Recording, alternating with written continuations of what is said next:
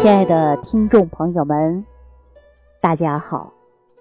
欢迎大家继续关注《万病之源说脾胃》。我们生活当中啊，经常会听到中医说到这样的一个词汇，叫“湿热下注”。可是很多朋友呢，对这个词汇啊，并不太了解。一说症状呢，可能恍然大悟。说湿热下注有什么样的症状啊？我告诉大家啊，像男性朋友出现的阴囊潮湿，女性朋友出现的白带异常、异味重，总是感觉到下身呐湿漉漉的，浑身不自在。无论是男人还是女人，心里都有障碍。会影响到我们女人的自信，也会影响到男人的自信。比如说夏天的时候啊，有很多男性朋友阴囊潮湿，会感觉到下身很不舒服，会出现呢这个刺痛感。那女性朋友白带异常呢，还会出现异味，所以说给生活当中带来了很多困惑。那如果说出现阴囊潮湿的朋友，啊，说男性阴囊潮湿的朋友啊，我给大家带来一个很好的方法，可以去药店或者是医院去买一点高锰酸钾，回来呢用水给它稀释以后进行清洗，啊，清洗阴囊部位或者是会阴部位，清洗两到三次以后，就会让啊男性朋友会变得清爽很多。这种呢只是解决。其标不解决其本，要想解决我们湿热下注呢，还要从整个身体来调养。那说女人如果说也湿热下注、白带异常或者异味比较重，那这个问题怎么办呢？其实妇科良方丸带汤，而且很多人用完啊，效果也是非常好。这个方子出自哪儿呢？出自中医女科第一人傅青主之手，他是一个非常有才华的人，不但精通医术和医道，琴棋书画呢也是样样精通的。傅青主先生啊，要是活到现在，那一定是女人心目中的男神哈。那您看，傅青主先生的丸带汤这个方子啊，它一共有九味药材。其中有山药、白术、人参、白芍、车前子、苍术、柴胡、黑芥穗，还有呢炙甘草。我们看一下这个药材啊，这个药性都是非常平和的。白术啊，包括苍术啊、车前子啊、白芍啊，都是用来祛湿的。而且几味药呢，都是。以治其标的，他们的主要任务呢，就是把身体内多余的湿气要给它解决掉。白术和苍术呢，就是燥湿最强的一位好兄弟了。白芍既是可以利尿，又可以排水祛湿啊，再加上车前子，就可以把湿气啊通通给它排泄掉。你看山药温补脾胃，用来补脾的。人参的大补元气的，补脾益肺，山药配人参就是用来治本的。中医强调的就是啊，治病啊要求的是本。那么湿气的本在哪儿啊？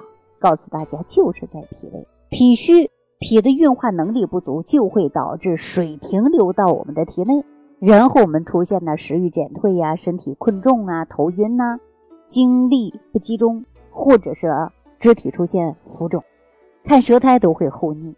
大便呢还会出现溏稀，所以说女性呢容易出现的是妇科炎症。那我们说白带异常啊，这些是不是湿气困脾导致的呀？所以说导致我们的湿气下注了啊，就是湿热下注，白带也会容易发黄啊。所以说健脾是本，那么我们健脾才能去化湿嘛，从源头来解决。山药、人参就是健脾胃的呀。另外，山药还有一定的收涩的作用，让白带呀，它能够有收收的作用，把湿气呢能够排泄出作用。那黑金芥穗它也有疏肝理气的作用。为什么要疏肝呢？中医会讲到啊，肝木容易伤害的就是脾土。那中医里边讲啊，就是肝不好，就容易脾胃不好。所以说，我们要考虑调理脾胃，就要疏肝。那中医讲到的是肝脾同调，这样呢才能够很好的调通我们的脾胃的问题啊，是吧？所以说呢，脾胃不好的人呐，就容易出现湿气过重。那我们说要有补，还要有散，还要有升，还要有降。那针对我们的妇科的炎症啊、白带的增多呀，用这个方子基本上啊是用的一个疗程到两个疗程啊，效果都是非常好。而且呢，很多人用完以后啊，立竿见影啊。这个方子很好，也出自于名家。但是具体能不能用呢？女性朋友记住，不要自己在家用啊，还要到你当地找一位中医给你辩证之后，大家再使用啊。当然，还有一些朋友出现呢，就是一些妇科常见的问题，比如说霉菌呐、真菌呐、滴虫啊，还有的就是支原体、衣原体呀啊，一大堆，开了很多消炎药啊，吃点药就好，不吃又不行了，反复性的发作。那我说这个情况啊，我也建议大家呢，通过中医的方法来调一调，可以呢，通过我们调理的一种方式，那可能这些问题啊就不会反复性的发作。为什么说女人的妇科疾病反复发作呢？跟我们体内的湿气过重也是有关的。我问问大家，蘑菇在什么地方长？木耳在什么地方长？大家说潮湿的时候长。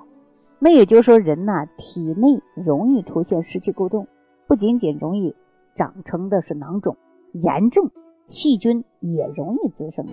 你看很多女人宫寒吧，宫寒以后是不是还会导致不孕呢？或者是受孕困难呢？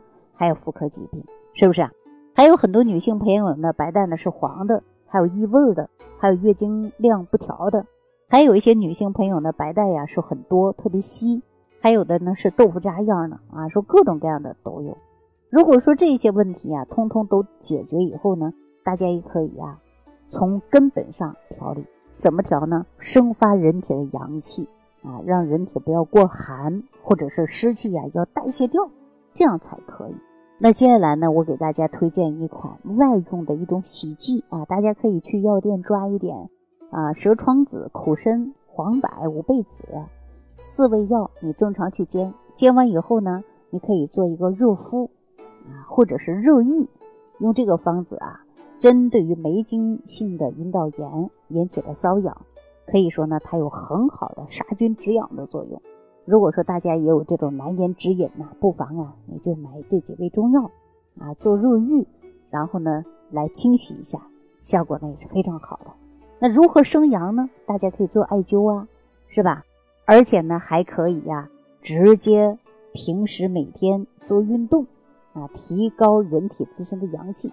阳气足了，我告诉大家啊，人的免疫能力会提高，所以说呢就会减少细菌的滋生和繁殖。